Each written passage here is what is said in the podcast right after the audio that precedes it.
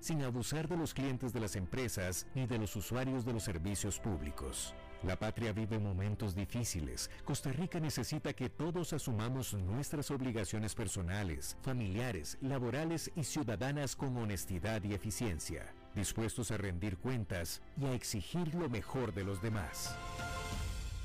Solo si en lo público y en lo privado caminamos con la frente en alto y aceptamos los valores más sagrados de la conciencia humana, Costa Rica saldrá adelante de esta y de todas las crisis. Un mensaje de la Cámara Nacional de Radiodifusión, Canara.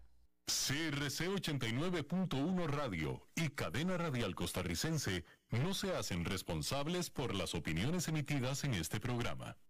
Transcomer, puesto de bolsa de comercio, presenta a las 5 con Alberto Padilla.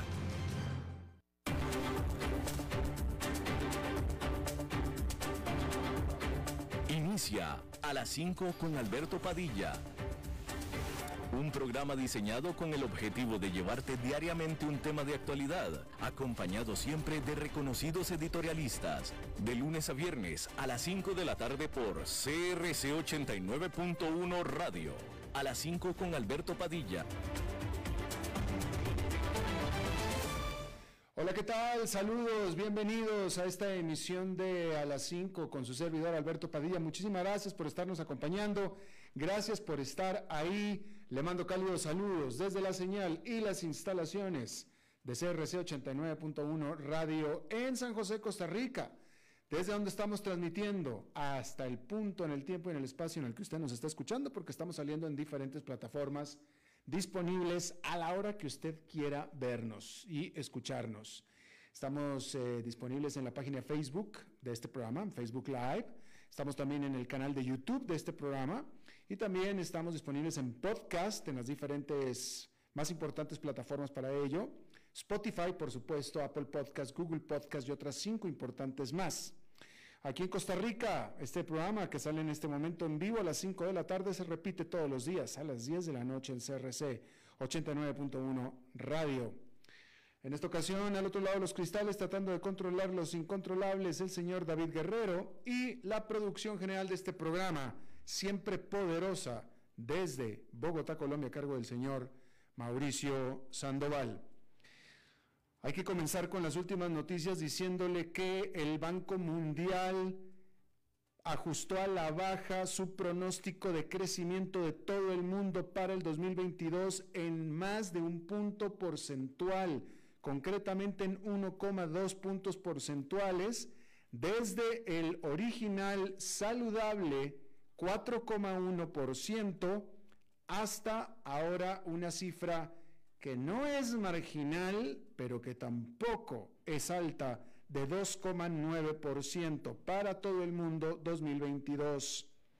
El banco, eh, en su informe llamado Prospectos de la Economía Global, advirtió que el mundo está entrando en un periodo de crecimiento eh, muy débil y elevada inflación después de la invasión de Rusia a Ucrania, que magnificó el eh, desaceleración de la economía global ya causada por el COVID-19. Esto fue lo que dijo el Banco Mundial. Mientras tanto, la secretaria del Tesoro de Estados Unidos, que viene siendo la secretaria de Hacienda, Janet Yellen, dijo que Estados Unidos está afrontando niveles de inflación inaceptables. Y esto lo dijo en un testimonio para el Comité de Finanzas del Senado de los Estados Unidos.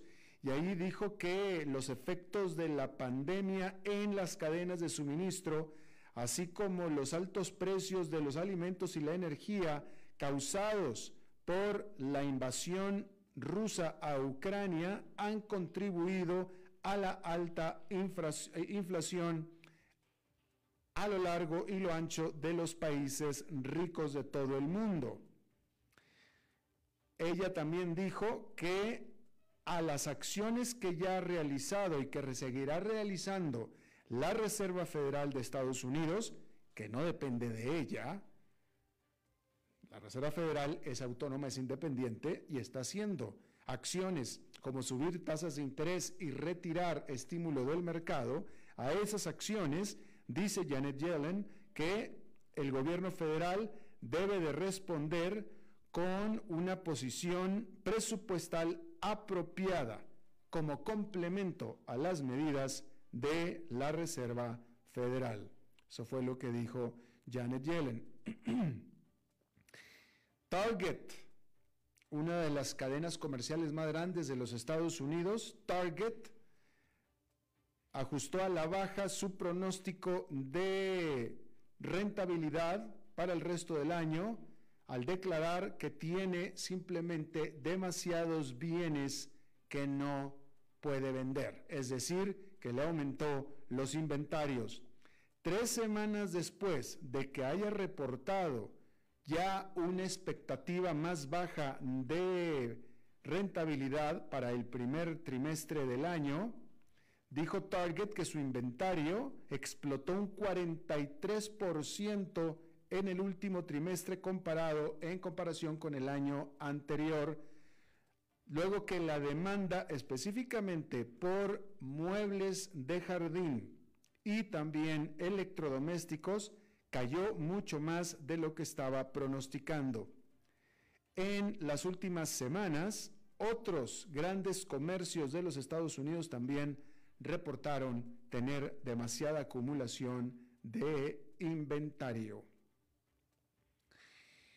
Y bueno, el presidente de Ucrania, Vladimir Zelensky, dijo que un estancamiento no es opción en la guerra contra Rusia y que Ucrania ha reclamado, ha retomado total control sobre su territorio, o mejor dicho, o mejor dicho, déjeme lo digo otra vez.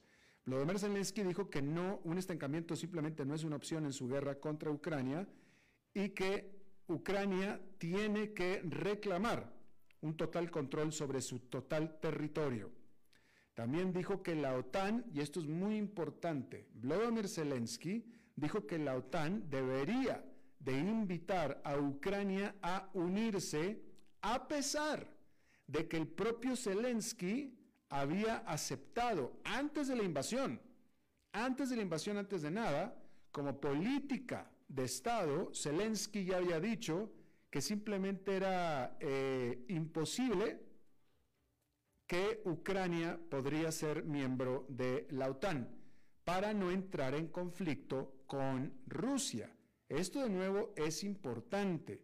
Ya, y, esto que no se pierda de vista y que no se olvide, Zelensky ya había dicho, Zelensky nunca quiso que Ucrania perteneciera a la OTAN porque sabía el conflicto que se le crearía con su vecino gigante que era Rusia.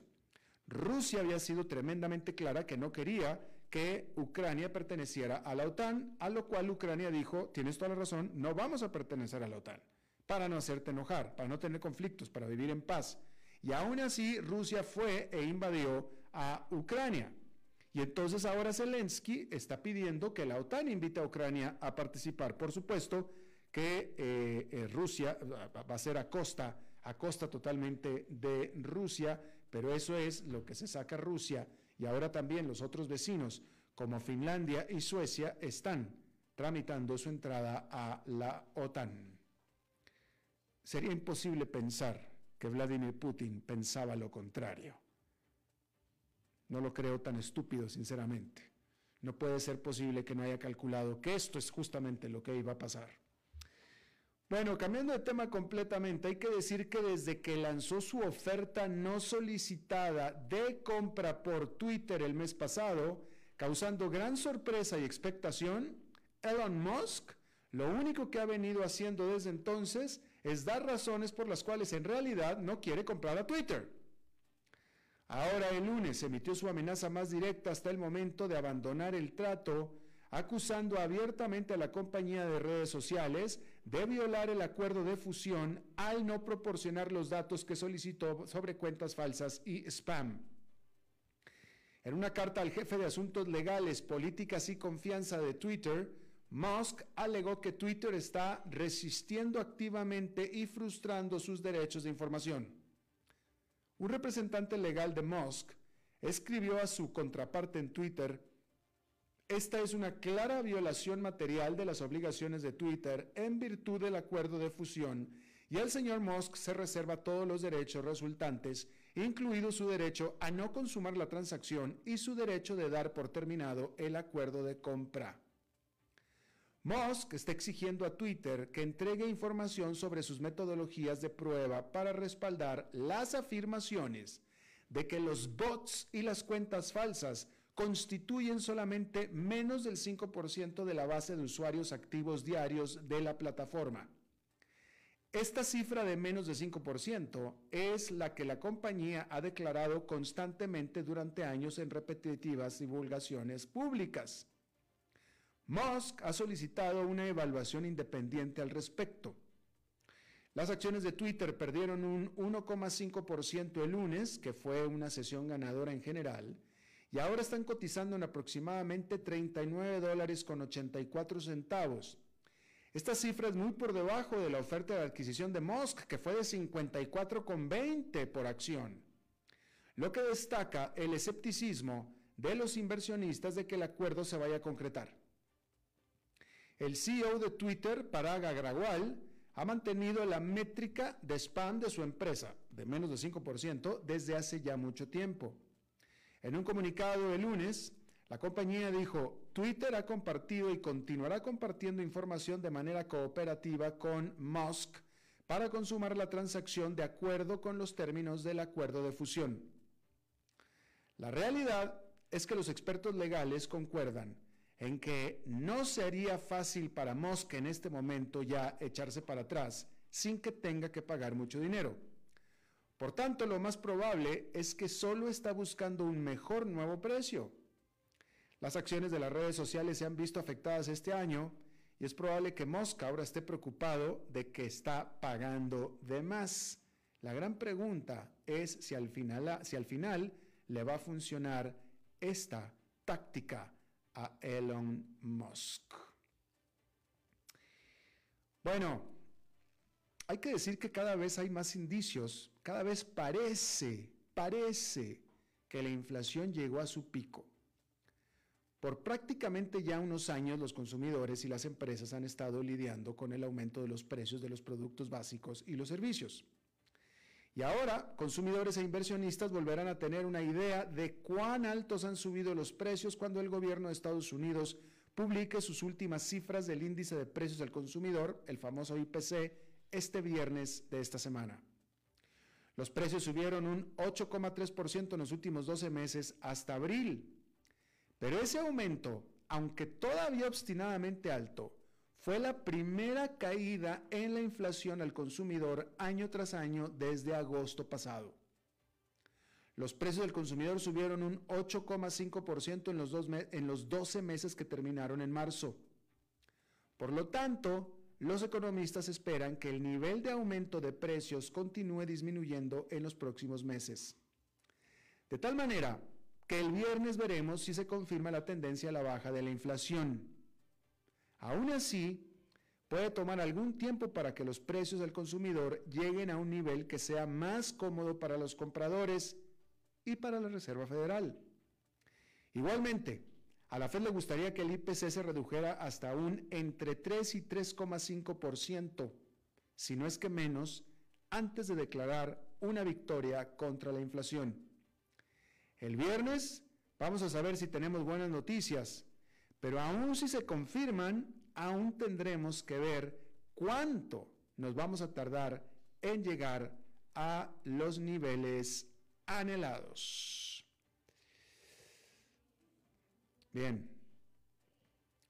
La administración Biden está tomando medidas para reactivar a la industria solar del país y los inversionistas están tomando nota de esto. La Casa Blanca anunció que suspenderá por dos años las tarifas de las células y módulos solares importados del sudeste asiático para asegurarse de que el país pueda continuar generando suficiente electricidad sin interrupciones. También anunció nuevas ayudas para los fabricantes nacionales. En un comunicado, la secretaria de Comercio dijo, a medida que las sequías, a medida que las sequías paralizan el oeste de los Estados Unidos y la invasión injustificada de Ucrania por parte de Rusia ha ejercido una presión cada vez mayor sobre el mercado energético de Estados Unidos, la prevención de interrupciones en el sistema de energía eléctrica, la diversificación de nuestras fuentes de energía y la respuesta a las crisis climática nunca han sido más urgentes. Y Wall Street aplaudió la medida. El fondo ETF de Invesco Solar subió más de 4% el lunes. Sunroom y Sunova Energy International aumentaron un 6%. El sector solar ya estaba, ya venía estado protagonizando un resurgimiento, al menos entre los inversionistas. Después de caer un 15% en abril, las acciones solares subieron casi un 11% durante mayo. Pero la decisión de la Casa Blanca aporta mayor claridad algunos instaladores solares y asociaciones comerciales de Estados Unidos habían dicho que la amenaza de los aranceles tenía prácticamente congelada esta industria. Pero otros dijeron que la administración debiera tomar medidas energéticas, no es cierto, medidas enérgicas contra los paneles y las piezas importadas del sudeste asiático que utilizan componentes fuertemente subsidiados de China, lo que impide la libre competencia. Bueno, y hablando de China, hay que decir que los inversionistas extranjeros perdieron la calma sobre sus inversiones en China durante el año pasado, como aquí se los estuvimos prontamente informando, ya que Beijing tomó una serie de enérgicas medidas en contra de las compañías tecnológicas más grandes domésticas, las del país, a sus propias compañías, pero también el sector inmobiliario tambaleándose de manera amenazante y los confinamientos por coronavirus que detuvieron el crecimiento chino casi por completo. Alguna vez China fue un modelo de oportunidades. Esta, la segunda economía más grande del mundo, súbitamente pareció uno de los peores lugares del mundo para invertir. Hace tan solo dos semanas, una de las principales ejecutivas de Goldman Sachs declaró que la gente es muy negativa sobre China en este momento. Mucha gente lo llama, desde la perspectiva del mercado de capitales, no invertible. Sin embargo, recientemente ha habido señales de que el estado de ánimo deprimido está mejorando y el mercado, aunque sigue siendo riesgoso, vuelve a traer el interés. Los fondos de renta variable chinos experimentaron salidas de 1.400 millones de dólares durante marzo y abril, según datos de Refinitiv, pero las entradas volvieron a subir hasta 245 millones en mayo. ¿Pero por qué? ¿Qué cambió? Bueno, varias cosas. Primero, hay señales de que el gobierno chino, en medio de su peor desaceleración económica en décadas, puede estar cerca de poner fin a un esfuerzo por controlar a las empresas privadas en el sector tecnológico, incluida la empresa de viajes compartidos Didi. The Wall Street Journal informó el lunes que la revisión de ciberseguridad de Didi por parte de Beijing, lanzada el año pasado, estaba a punto de concluir. La medida podría permitir que Didi regrese a las tiendas de aplicaciones en China continental tan pronto como esta misma semana, relanzando su negocio. Las acciones de Didi en Nueva York se dispararon un 24% en la sesión de lunes y estaban explotando más del 40% el martes. Alibaba y JD.com subieron más del 6% el lunes y subían otro 2% este martes. En segundo lugar, Shanghái ha levantado muchos de los confinamientos por COVID, alimentando las esperanzas de que el crecimiento económico pueda reactivarse pronto. Este centro financiero chino terminó su cierre de dos semanas la semana pasada, lo que permitió, perdóneme, el cierre fue de dos meses y lo terminó la semana pasada, lo que permitió que la mayoría de sus 25 millones de residentes abandonaran sus comunidades, aunque algunos vecindarios donde se detectaron casos recientemente permanecen cerrados todavía. En tercer lugar, los inversionistas están obsesionados con la evaluación en este momento y las acciones en China lucen, francamente, muy baratas. Después de experimentar un fuerte remate masivo, su precio como múltiplo de las ganancias futuras es muy bajo, especialmente en comparación con las acciones de los Estados Unidos.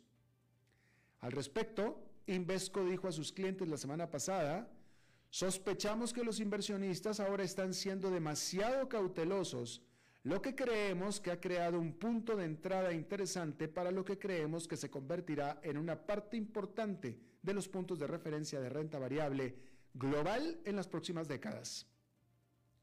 Los traders que buscan su próxima gran oportunidad están más que dispuestos, pero siguen procediendo con cautela. Y es que la economía de China sigue en un punto delicado. Las ventas minoristas se desplomaron un 11,1% en abril con respecto al año anterior y el presidente Xi Jinping ha enfatizado que el enfoque de COVID-0 se mantiene es decir, que si vuelve a haber otro brote de COVID, otra vez vuelven a cerrar lo que tengan que cerrar. Ya lo hicieron con una ciudad de 25 millones, lo pueden hacer con otros 25, 50, 100 millones más. Los fondos de bonos continuaron experimentando fuertes salidas también durante mayo. Y también hay preocupaciones a más largo plazo, ya no tanto económicas, sino más bien sobre la relación entre China y Estados Unidos y las tensiones sobre Taiwán que han avivado los temores de que Beijing pueda recibir duras sanciones financieras como las que se han utilizado para atacar al Kremlin. Invesco escribió, dejando de lado las preocupaciones sobre el ciclo económico actual, se expresan muchas preocupaciones sobre el riesgo de sanciones como resultado de las tensiones geopolíticas. Sin embargo, hay que decir que por ahora algunos inversionistas parecen sentirse lo suficientemente cómodos como para comenzar a aumentar lentamente su exposición a China. Bien, ahora hay que decir que la fortaleza del dólar comienza, la fortaleza del dólar que se está dando, comienza a morder a algunas empresas. ¿eh? A fines de la semana pasada, Microsoft que es la segunda empresa pública más grande de los Estados Unidos, se sinceró con sus inversionistas. Las ganancias para el trimestre actual, advirtió, no serán tan sólidas como esperaba. Microsoft ahora está esperando ingresos de entre 500, no es cierto, ingresos de entre 51.900 y 52.700 millones de dólares entre abril y junio que es muchísimo dinero, pero que sin embargo son como 460 millones menos que su estimación anterior. Es decir, que la está ajustando a la baja. Para eso citó un movimiento desfavorable del tipo de cambio hasta mayo. A lo que se refiere Microsoft es al vertiginoso repunte del dólar estadounidense. El mes pasado alcanzó su nivel más fuerte en aproximadamente dos décadas frente a otras monedas importantes. Ya ha retrocedido desde entonces, pero sigue subiendo más de 6% en lo que va del año. La suba del dólar está siendo impulsada por el aumento de las tasas de interés en los Estados Unidos, lo que aumenta el interés de los inversionistas extranjeros ansiosos por obtener mayores rendimientos netos, es decir, que están mandando su dinero a Estados Unidos o cambiándolo a dólares. Y mientras aumentan los riesgos de recesión en Estados Unidos, las condiciones económicas parecen mucho más sólidas que en Europa, que tiene una mayor exposición a la guerra en Ucrania, y en China, que apenas comienza a levantar las restricciones por los estrictos confinamientos por coronavirus en las grandes ciudades. La fortaleza del dólar es una señal definitivamente de confianza en la economía estadounidense. Eso, eso así es. Pero también tiene consecuencias para las empresas estadounidenses con presencia mundial porque les dificulta que los clientes de otros países puedan pagar sus productos y reduce el valor de las ventas y las ganancias internacionales. Y Microsoft, por supuesto que no es el único miembro de Corporate America que indica que sus resultados se verán afectados por el rápido ascenso del dólar. Microsoft es simplemente una de las más conocidas. Salesforce aumentó su pronóstico de ganancias para el año a fines del mes pasado pero redujo ligeramente su pronóstico de ingresos citando cambios de moneda. El mercado tomó con calma la advertencia de Microsoft, pero se espera no sea la única, sino más bien la primera gran empresa en advertir sobre afectaciones cambiarias. Algunos inversionistas que han estado esperando al margen están ansiosos por comenzar a sumergirse de nuevo en el mercado, buscando oportunidades para comprar acciones a precios más atractivos. Pero una ola de orientación negativa, o si usted prefiere una ola de perspectivas negativas sobre las ganancias debido a la fortaleza del dólar u otros factores, podría hacer que las acciones bajen aún más a medida que Wall Street recalibra sus expectativas. Sin embargo, allá en Nueva York, este martes fue de nuevo ganador y junio sigue ganoso.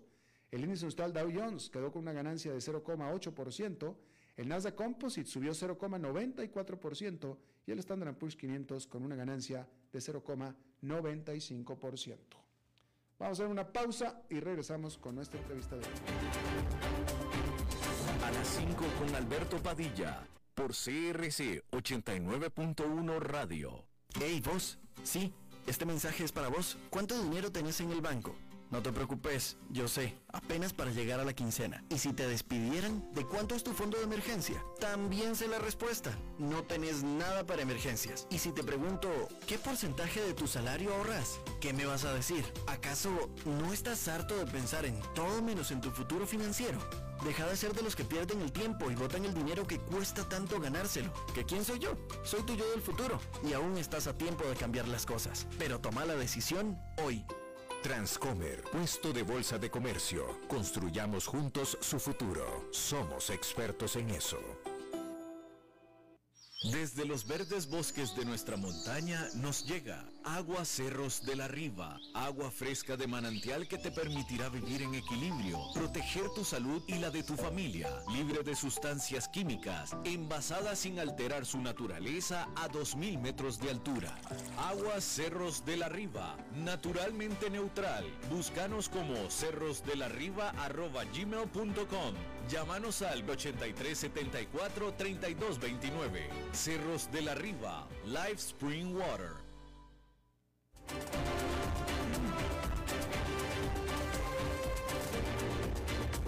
Seguimos escuchando a las 5 con Alberto Padilla. Bien, vamos a hablar de uno de mis temas favoritos que es de aerolíneas. Primero, Aeroflot reinició este lunes sus vuelos a China entre Moscú y Guangzhou. Este reinicio del servicio sigue a la, reanudación, a la reanudación del servicio en India y Turquía el mes pasado. Desde principios de marzo de este año, muchos países occidentales prohibieron el acceso de las aerolíneas rusas a su espacio aéreo tras la invasión rusa de Ucrania. La aerolínea bandera rusa, con sede en Moscú, el 8 de marzo suspendió todos los vuelos internacionales, citando condiciones desfavorables. El 9 de abril reinició los servicios internacionales solo a países amigos. En mayo, la aerolínea amplió aún más su servicio global para incluir India y Turquía. Y las aerolíneas rusas tienen opciones mínimas cuando se trata de vuelos internacionales, además de las restricciones del espacio aéreo y el control de exportación de repuestos. Casi todos los aviones del país vieron suspendido su certificado de vuelo por la Autoridad de Aviación Civil de las Bermudas. Actualmente, Aeroflot está volando al extranjero solamente aviones hechos en Rusia, mientras que los hechos en Europa y en Estados Unidos, que son la mayoría, solo los vuela internamente, pues esos son arrendados y tienen orden internacional de confiscación. Todos los destinos actuales internacionales de Aeroflot, India, China, Turquía e Irán, son ya sea, ya sea fronterizos con Rusia o que puede volar a través de otros países amigos. Otra más, JetBlue volvió a mejorar su oferta por su rival más pequeño Spirit Airlines. Es la tercera vez en un intento de ganar la competencia en la carrera por comprar la aerolínea de bajo costo que ya tiene un acuerdo para fusionarse con la rival Frontier, acuerdo que JetBlue quiere destrozar. Según los términos revisados de JetBlue, los accionistas de Spirit recibirían 31 dólares 50 centavos por cada acción en efectivo, que incluyen 30 dólares al cierre del trato, 30 dólares por acción, y un pago de 300 millones de dólares si acaso la autoridad rechaza la compra por razones antimonopólicas. Esta nueva contraoferta se da cuando los accionistas de Spirit votarán el viernes para aprobar uno de los dos tratos que tiene sobre la mesa JetBlue el mes pasado ofreció 30 dólares en una oferta pública de adquisición hostil por Spirit, después de ofrecer inicialmente 33 por acción, pero solamente 150 millones en caso de rechazo regulatorio. El presidente ejecutivo de JetBlue, Robin Hayes, dijo a la cadena CNBC que la aerolínea había hecho compromisos de desinversión sin precedentes para lograr la aprobación regulatoria. Dijo, sabemos lo que se necesita para cerrar este acuerdo. Necesitamos que la Junta de Spirit considere seriamente nuestra oferta. En esta última oferta revisada, JetBlue no ofreció rescindir su asociación con American Airlines, que es un punto clave en sus negociaciones con Spirit, que se ha mostrado reacio a considerar cualquier oferta de JetBlue debido precisamente a preocupaciones antimonopolio por ese acuerdo que tiene con American Airlines. El acuerdo con American ya estaba en la mira del Departamento de Justicia de los Estados Unidos, que demandó a JetBlue en septiembre para deshacer la asociación. Sin embargo, la última oferta de JetBlue podría presionar a la Junta de Spirit para que considere ahora sí un trato con ellos. Queda por ver si Spirit finalmente decide comprometerse con JetBlue. Hasta ahora, Spirit todavía está comprometida con su acuerdo con Frontier, dijeron las fuentes, pero puede verse obligada a cambiar de bando si enfrentan una presión creciente por parte de los grandes accionistas institucionales. Spirit había ya rechazado dos ofertas de JetBlue diciendo que tenía pocas probabilidades de obtener la aprobación de los reguladores gubernamentales por su acuerdo existente con la aerolínea American Airlines. Frontier había acordado pagar 250 millones en tarifas de ruptura, JetBlue está ofreciendo 100 millones de dólares más.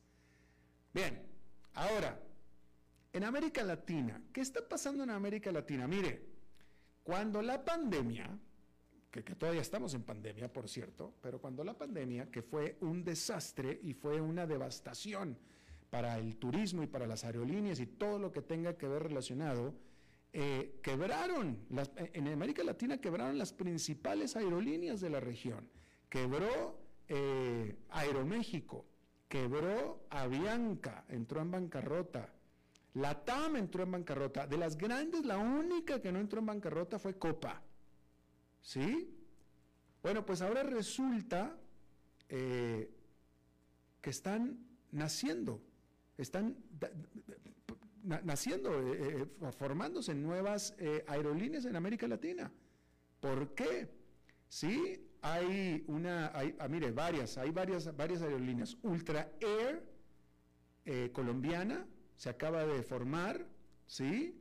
En Ecuador debutó el pasado enero Equair, con base en Quito, y que se metió a la competencia ya, demasiada competencia que había en el puente aéreo entre Quito y, Guayaquil y también a Galápagos, ¿sí? Eh, y ahora eh, está JetSmart de Perú, que es subsidiaria de la eh, JetSmart de Chile, y también la brasileña ITA, ¿sí? Y en México, en México donde apenas hace tres años dejó de, estar, en operación, desapareció Interjet y Aeroméxico entró en bancarrota, bueno, pues ahora se anunció otra nueva aerolínea que se llama Aerus. Y bueno, ¿qué está pasando? Vamos a hablar de esto con nuestro invitado, Ricardo del Piano, él es un conocido analista de la industria de la aviación, tiene su propio portal de noticias de la aviación aeronaves.com. Y Ricardo, te agradezco muchísimo que estés acompañándonos desde Santiago de Chile. Un gusto, Alberto, un gusto saludarte y muchas gracias por la invitación. Feliz de compartir estas noticias esperanzadoras después de la crisis que vivimos en el 2020 y 2021 con, con la crisis del COVID, de la pandemia. Y más que la crisis del COVID, la crisis de las restricciones que nos pusieron los gobiernos a la movilidad de, y sobre todo a la posibilidad que lo que es tan lindo que es viajar y sobre todo que, que nos obligaron a quedarnos en nuestras casas. Y bueno, estamos saliendo de eso y afortunadamente estamos saliendo bien y América Latina está mostrando esta capacidad de resiliencia, que es lo que yo llamo y es lo que tú que bien lo reflejas al mencionar estas nuevas compañías que se están creando. Definitivamente, eh, eh, pero ¿qué, es lo que está pasando? O sea, ¿cómo es posible que eh, estén todavía las grandes, las, las legacy, que se diría en inglés, eh, las legacy como Avianca, eh, Avianca apenas está retransformándose después de haber emergido de la bancarrota. Eh, aquí tuvimos incluso a, uno de los principales ejecutivos de Avianca hace un par de meses, este, la TAM, que tú conoces bien, también la chilena, etcétera. pareciera que apenas están por recuperarse y de pronto están surgiendo como hongos, este tipo de nuevas aerolíneas. ¿Qué está pasando? Y, con América Latina que no está creciendo, vaya... Eh, hay desafíos. Hay desafíos importantes. ¿Qué es lo que está pasando? Bueno, esto es un fenómeno que no solamente pasa en América Latina, sino pasa también en Europa, en África, en el Medio Oriente. Y son estos cuando se viene la crisis del COVID, eh, se produce un vacío. Las líneas aéreas grandes, las que estaban, se obligaron a reestructurar y abandonaron muchos, tuvieron la obligación de abandonar mercados. Eh, se devolvieron aviones, eh, salieron mucha gente de, sus plantas y eso crea una también crea oportunidades. Muchas compañías se reinventaron o dijeron, bueno, como bajaron, eh, se devolvió una gran cantidad de flota, los precios de los, de los, de los aviones de leasing, la mayoría de las compañías aéreas trabajan con aviones arrendados, eh, bajaron mucho los precios, nadie quería aviones. Entonces, en los precios estaban, hubo mucha oportunidad para renegociar contratos o hacerse de nueva flota. Algunos se dieron esta oportunidad como el momento preciso para adquirir aviones a muy bajo precio. Y te voy a poner un caso muy en América Latina, que es el caso de Flybondi, una compañía de low cost argentina, muy joven, que en un mercado muy difícil como es el argentino, e-, ella devolvió todo, prácticamente todos sus aviones cuando hubo el cierre de fronteras, se quedó con un aparato, tengo entendido, y después ahora que, volvió a operar comenzó a renegoció todos sus contratos, adquirió nuevos aviones y hoy tiene casi igual o mayor flota que tenía antes de la pandemia. Eso es un ejemplo de cómo las líneas aéreas aprovecharon eh, este, esta crisis eh, o la gran disponibilidad de flota para hacerse de material. En Estados Unidos tuvimos tenemos el ejemplo de Avelo Airlines, una compañía que nace bajo la figura de Allegiant, una compañía low cost de rutas secundarias, y que bueno, aprovecha también la disponibilidad de flota, disponibilidad personal para eh, lograr formar una nueva compañía. Y la ventaja que tienen estas compañías es que nacen en, una crisis, pero nacen en una crisis sin estar afecto a ellas, o sea, no tienen eh, no tienen eh, no tienen pérdidas, donde no asumen estas pérdidas que sí asumen las grandes. Entonces eso le da un poco de ventaja y aprovechan algunos vacíos eh, de rutas o mercados que dejaron las compañías que están grandes para ingresar y bueno y ahí tomar eh, iniciar una iniciar, iniciar sus operaciones. Ah, vamos a ver cómo resulta porque también todo depende del éxito del modelo de negocios que está viendo en un caso de ejemplo que no prosperó es el caso de ITA en Brasil, que es una compañía que empezó en pandemia y que se vio forzada a cerrar porque básicamente su modelo de negocio no resultó. Justamente, justamente, qué bueno que lo mencionas porque te iba a preguntar al respecto. Esta ITA, que creo que estamos hablando de la misma aerolínea porque yo, de la que... Estamos hablando de, de ITA brasilera, ITA brasilera. ITA, Perín, porque se puede confundir con la ITA, que es la, la, heredera de Italia. Bueno, sí, totalmente de acuerdo. Yo estoy hablando de esta aerolínea brasileña que duró operando menos de un año, fue unos cuantos meses nada más. Eh, eh, eh, entonces supongo que estamos hablando de la misma, pero yo te pregunto, cuando yo veo que están saliendo tantas empresas, no nada más aerolíneas, pero en este caso estamos hablando de aerolíneas, de pronto como que estoy viendo, es, es, muy temprano para esto, pero ya estoy muy viejo yo también, pero estoy viendo como, como una burbuja, porque no puede ser posible que por un lado esta ITA esté cerrando tan pronto, tan, tan hace poco como el año pasado, y sin embargo otras están eh, eh, saliendo como, como, como, como eh, hongos, ¿no? ¿Hay tanto mercado como para esto? Mercado hay, o sea, piensa en el momento que América Latina es una de las regiones que más rápido tiene, eh, tiene, tiene unas proyecciones de crecimiento más altas en el mundo, y eso es parte porque eh, nuestra región es ideal para el transporte aéreo. Somos una región de larga distancia, con una geografía muy eh, variada, diversa, que con barreras naturales que nos limitan la conectividad. Nosotros, a diferencia de Europa, por ejemplo, no tenemos otra forma de llegar que no sea a través del avión. O sea, nosotros no podemos ir por ferrocarril de Costa Rica a, Brasil, no podemos ir por, eh, no, podemos tomar un barco, porque, o sea, lo podemos hacer, pero tomaría mucho tiempo. Entonces, el avión es nuestra forma de conectarnos de manera más eficiente posible y más eficiente posible. Entonces, el mercado hay. Sobre todo el mercado hay cuando las líneas aéreas están desarrollando nuevos modelos de negocios como low cost, que a través de eh, que, permiten estimular la demanda a través de los bajos precios y eso genera que el público que antes no volaba hoy lo está haciendo. Hoy puede, o sea más conveniente tomar un avión que tomar un bus para viajar dentro del país. Es el caso, por ejemplo, de los modelos exitosos de JetSmart en Chile, JetSmart que está en Argentina, ahora próximamente va a estar en Perú, quizás un año más va a estar en Colombia y próximamente en Brasil. El caso de Sky Airline, por ejemplo, Sky Airline es una compañía legacy muy pequeña en Chile que se transformó y se ve a su modelo low y ellos pues a través de, y logró incrementar su operación y hoy también está en Chile eh, y está en el Perú con una flota muy importante totalmente nueva de aviones Airbus a 320 Neo.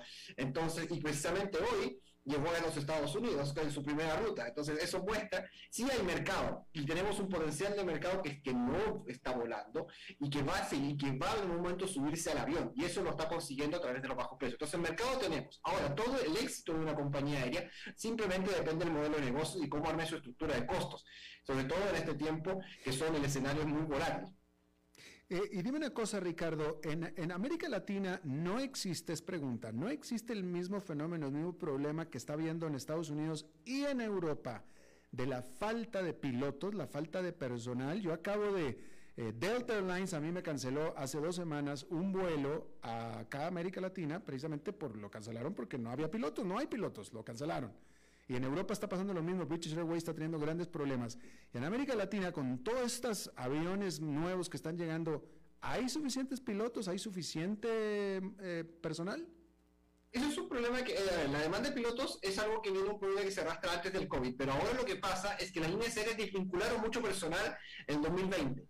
Pero como el mercado se, está recuperando a niveles mucho más rápidos de lo que inicialmente creía, eh, los pilotos eh, estar mucho tiempo fuera de vuelo, es difícil reincorporarlo. Eso lo dijo una vez Alexandra eh, de Juniac, el ex eh, director general de IATA, que, que advertía este problema y, ese, y le pregunté cuando estábamos con el problema de los cierres de frontera, decía a los gobiernos, cuando se reinician las operaciones no va a ser fácil reactivar una línea aérea como encender un interruptor. porque hay, tú tienes que entrenar a las tripulaciones, tienes que entrenar primero los pilotos, sobre todo si están mucho tiempo fuera de vuelo, tienen que ir a cursos simulados. Simuladores no tenemos en todos los países, ni para cada piloto. Entonces tienes que buscar turnos, dónde puedo llevar a mis pilotos, o la capacidad para movilizar gente de un lugar, de un país a otro, es muy es reducida en comparación con lo que teníamos antes, el número de vuelos. Entonces se, generó toda una, se genera toda una cadena. Y nosotros sí hemos vivido el problema que pasó en Europa. En Chile, por ejemplo, algunos vuelos cancelados, otros retrasados, precisamente porque estaban o se contagiaban de COVID, eh, entonces eso volvía, eh, obligaba a, cambiar la tripulación, no habían pilotos disponibles, bueno, eso fue o retrasar el vuelo, o cambiar de material, y, eh, o simplemente cancelarlo. Eso sí genera problemas. No, no lo hemos visto a niveles tan grandes como pasa en Europa, pero sí lo hemos, en cierta manera, lo hemos sufrido. me pareciera a mí, y esta es pregunta, Ricardo, bueno, no me pareciera, más bien te lo voy a preguntar directo, el modelo típico de estas aerolíneas por lo que estoy leyendo, es, son más domésticas que internacionales. son, son aerolíneas nacionales, domésticas que se alimentan y, y su modelo de negocio es básicamente doméstico, aunque pudieran tener algunas rutas internacionales. ¿Es así? Es así porque el mercado doméstico es el primero que se está recuperando, sobre todo los grandes mercados de, América Latina como son México, Brasil, Colombia, eh, caso Perú también en menor medida, pero sí, porque primero porque no tiene eh, la como todavía están en efecto las restricciones de viaje, sobre todo en muchos países, es muy difícil de reiniciar rutas internacionales, a pesar de que la capacidad, la demanda está, pero bueno, si hay restricciones la gente no viaja. Entonces, eh, empieza en el mercado doméstico. Obviamente que su modelo de negocio en, la mayoría de los casos, como el Ultra Como es el caso de JetSmart, como es el caso de Sky, eh, sí consideran vuelos internacionales, pero parte de una segunda etapa. Además, es el mercado doméstico permite eh, optimizar mejor tus recursos, tus aviones, tu tripulación. Un vuelo que hace dentro, que vuela en un país dentro de 45 minutos, em, puede hacer varios vuelos con menos tripulación, con menos, sin tener una gran flota. Con tres aviones, cuatro aviones, lo puedes cubrir todo un mercado. Distinto es un vuelo internacional donde tienes que disponer de un solo avión para atender cinco horas de vuelo, cinco horas de viaje. ¿A quién están quitando mercado las aerolíneas? ¿A los autobuses? Totalmente, en algunos de los, se está reinventando, los autobuses van a tener también su mercado, eh, son rutas complementarias, pero sí, me, sí las líneas aéreas en algunos países, en el caso de Chile, sí le han quitado mercado a eh, en parte al, a los autobuses, sobre todo los autobuses de larga distancia. Hoy, por ejemplo, en, te pongo un ejemplo en mi país, eh, tomar un autobús de, en una ruta de un vuelo de una hora y media, como es en Santiago Puerto Montt, hoy me sale con más conveniente al mismo valor bueno, tomar el avión que tomar el autobús. Por más que el autobús me ofrezca otro tipo de servicio, como un salón, una, cama, un, catering, algo por el estilo, hoy me sale al mismo valor tomar el avión. Entonces sí, es, es eh, y es parte de la transformación de la industria. Y, y mismo está forzando también a la industria de los autobuses a cambiar. Eso debería ser una, eh, un, eh, una, un escenario que deberíamos estar viendo en muchos países de la región. Claro, claro. Déjame, a lo mejor te vas a una repetitiva esta pregunta, pero por ejemplo, en el caso de México, hace menos de tres años quebró una aerolínea que era grande, que figuraba, que es, eh, eh, no, quebró, desapareció, desapareció, liquidó, ni, siquiera liquidó, se desapareció, Interjet. Después Aeroméxico eh, se, se, entra en bancarrota, emerge como una aerolínea mucho más chica y crece demasiado o bastante, por eso también Volaris. Y ahora se anuncia una nueva aerolínea que es Aerus, y eh, esta es hasta dentro de un par de años todavía, 2023 creo que tienen fecha, pero eh, eh, y todo dentro de un país que básicamente no está creciendo mucho económicamente, a mí me, como que no me hace sentido, Ricardo. No, es, difícil, no sé si sentido, bueno, y ahí todo depende del modelo de negocio como apunta, o sea, eh, lo mismo, hay países como el caso de Brasil, que uno dice, oh, es un gran mercado, tienes población, tienes, y tienes una línea y, dice, y hay menos operadores donde dice, bueno, puedo poner una compañía aérea, pero a veces si tu modelo de negocio no funciona, obviamente, eh, por más que tengas otra una serie de condicionantes, eh, vas a tener, eh, no necesariamente te garantiza el éxito. Lo mismo que pasa en México. Vamos a ver qué pasa con esta línea. tengo entendido que esta compañía aérea no va en directa competencia con el, mercado con Aeroméxico, con Volaris, sino va a estar enfocado más en un nicho regional, una especie de aeromar, algo así, un mercado regional. pero todo va a depender también de cómo funciona. El problema que tiene México es, por ejemplo, en el tema de la eh, que está en, categoría, en, la categoría 2 de la Administración Federal de Aviación. Eso le impide, por ejemplo, aumentar frecuencias eh, o capacidad de los Estados Unidos, que es su principal mercado. Eso es una limitante. A lo mejor esta línea aérea va a esperar mejores condiciones. El factor del petróleo es un tema que antes no estaba presente y hoy sí lo está. Y hoy es la principal preocupación de la industria aérea. Claro. ¿Cómo quedan, última pregunta, eh, cómo quedan ante esto?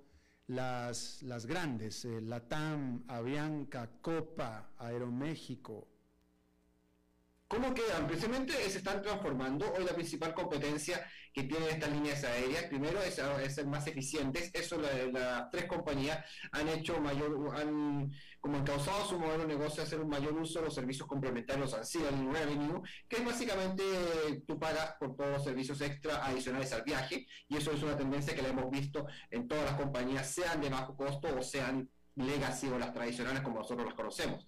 Eh, eh, lo que están haciendo para, primero es hacer más eficiente, eh, renovar su flota y, quizás en la crisis de COVID ha obligado a reducir su tamaño para nuevamente pasar a nueva, para iniciar una nueva expansión. Probablemente esta expansión no va a ser al ritmo que hemos visto antes, pero sí yo creo que va a ser mucho más ordenada y le va a dar, y lo que se busca es que proteger a estas compañías de los futuros ciclos adversos que como hemos visto en el sistema político internacional son mucho más recurrentes eh, son mucho más recurrentes básicamente.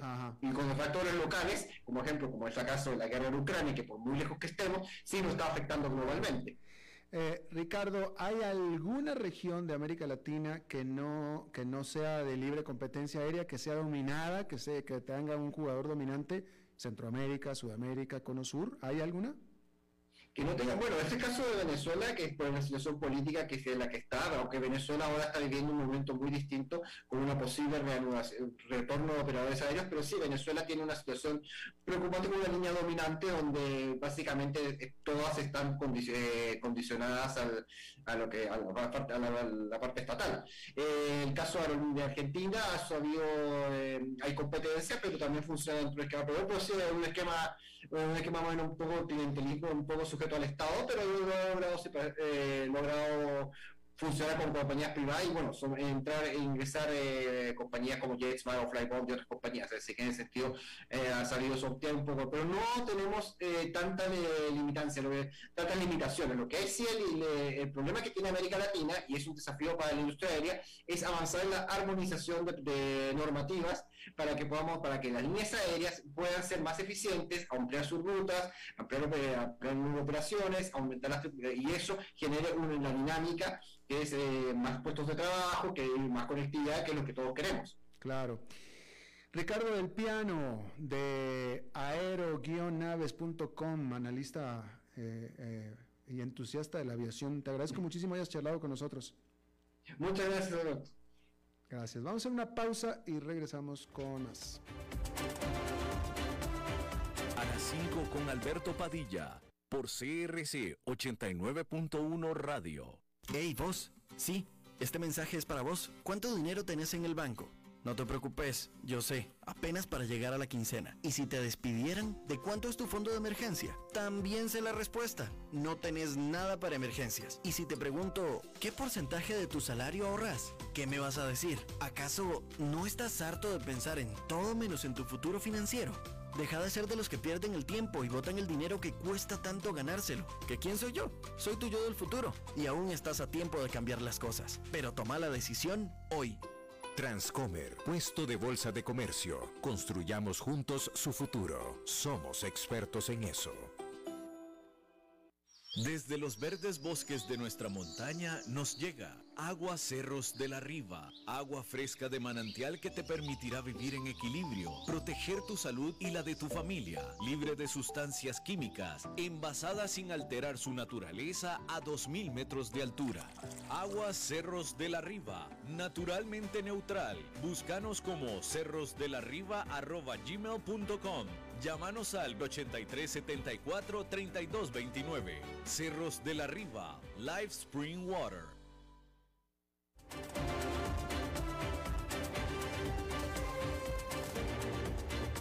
Seguimos escuchando a las 5 con Alberto Padilla.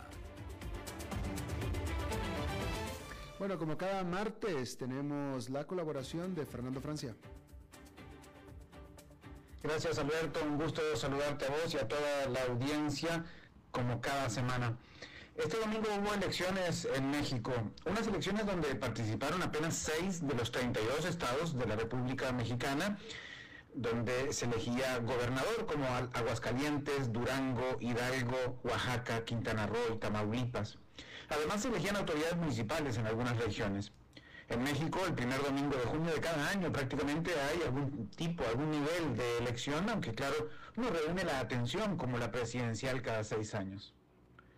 Desde el punto de vista de comunicación política, la contienda en México parece clara. Hay un fenómeno representado en la figura del actual presidente, Andrés Manuel López Obrador, que es su partido, el Movimiento de Regeneración Nacional en Morena, y que es el actual rival a vencer en todos lados. Tanto así que agrupaciones que antes jamás se habrían imaginado juntas se presentaron en forma de coalición. El Partido Revolucionario Institucional PRI, el Partido Acción Nacional PAN y el Partido de la Revolución Democrática PRD, por ejemplo, en muchos estados.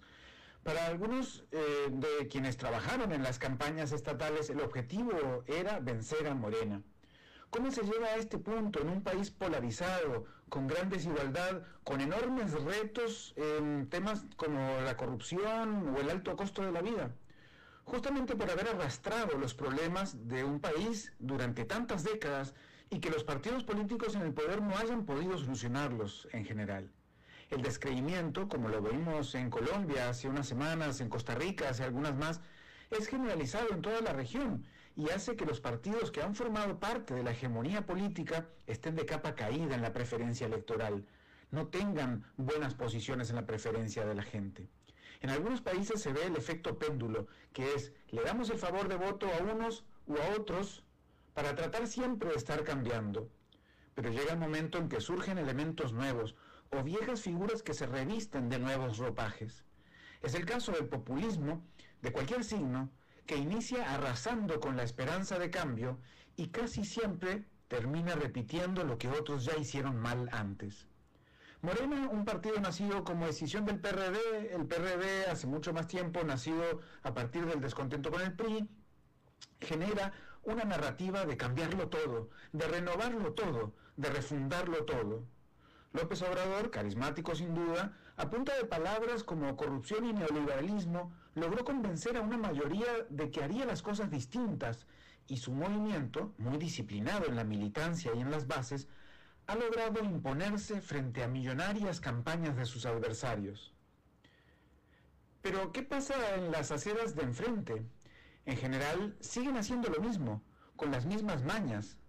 Las cantidades exorbitantes de dinero que inyectan en las campañas, pese a las fiscalizaciones oficiales tan estrictas, es tal que la gente se hace, a la gente se le hace fácil presumir que es proveniente de corrupción, aunque no se pueda asegurar que lo sea. Los personajes siguen siendo los mismos y tampoco logran encantar a la población y además siguen haciendo política de la vieja manera. Autocrítica no hay, renovación tampoco. En algunos estados de México se ha visto que la correlación de fuerzas dejó de favorecerle a Morena. Pocos. En algunos es porque la candidatura de Morena perdió fuerza o se tropezó con su propia torpeza. Y en otros efectivamente es porque hubo alguien que interpretó a la ciudadanía y logró conectar. En definitiva, conectar con la ciudadanía, poder ofrecer genuinamente algo distinto es lo que busca la gente, aunque sea mentira, lamentablemente. Mientras no haya eso, seguirán los populismos, de izquierda a derecha, ganando las elecciones y estropeando a los países con tanto potencial de riqueza como los nuestros. Al final, la democracia se juega en, ese efecto circo de la comunicación política y de la comunicación electoral. Y allí muchas veces siguen ganando los mismos. Muchas gracias, Fernando Francia, por tu colaboración como cada martes. Gracias. Y bueno, eso es todo lo que tenemos por esta emisión. Muchísimas gracias por habernos acompañado. Espero que termine su día en buena nota, en buen tono. Y nosotros nos reencontramos en 23, en 23 horas. Que la pasen muy bien. A las 5 con Alberto Padilla fue traído a ustedes por Transcomer, puesto de bolsa de comercio. Construyamos juntos su futuro. Somos expertos en eso.